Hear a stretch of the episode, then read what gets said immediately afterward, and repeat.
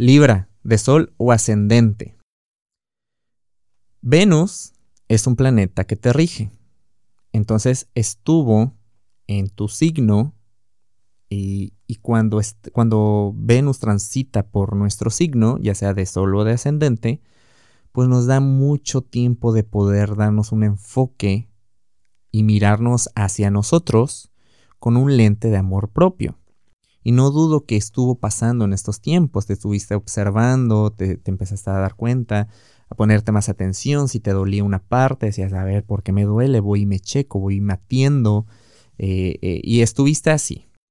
De las últimas movidas que va a tener Venus en Libra, en tu zona número uno, que es de ti mismo, va a tener una cuadratura con Júpiter eh, y con Saturno en Capricornio, que es tu zona de la familia, del núcleo, del pasado.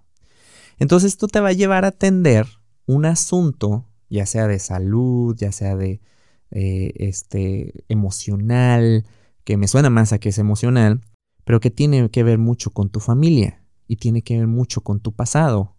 Algo que te padecía, algo que te dolía emocionalmente, que ya tenía tiempo ahí, pues llega la hora de que de ser atendido.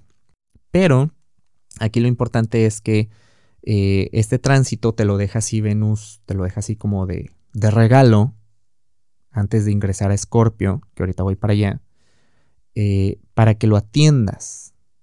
Y no te voy a decir, uy, te va a tomar un montón de tiempo, eso depende de ti, pero era algo que tú ya venías, tú veías venir, que te estaba asaltando últimamente cualquier cosa que tengas que sanar para poderte seguir moviendo adelante, vale la pena y la gloria ponerle toda la atención que necesites.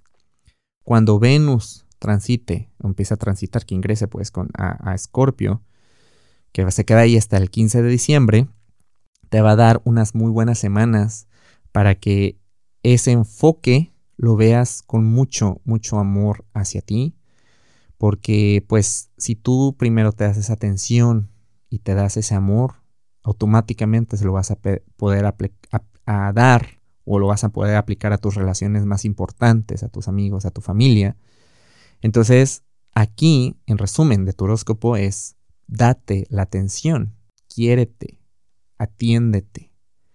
Y pues con recordarte esto, cierro tu horóscopo, es yo no puedo darme sin antes tenerme. Si quieres saber más de la energía disponible, te invito a que escuches el episodio de la semana del 16 al 22 de noviembre y que nos sigas en redes sociales. Búscanos como Caja Astral Podcast.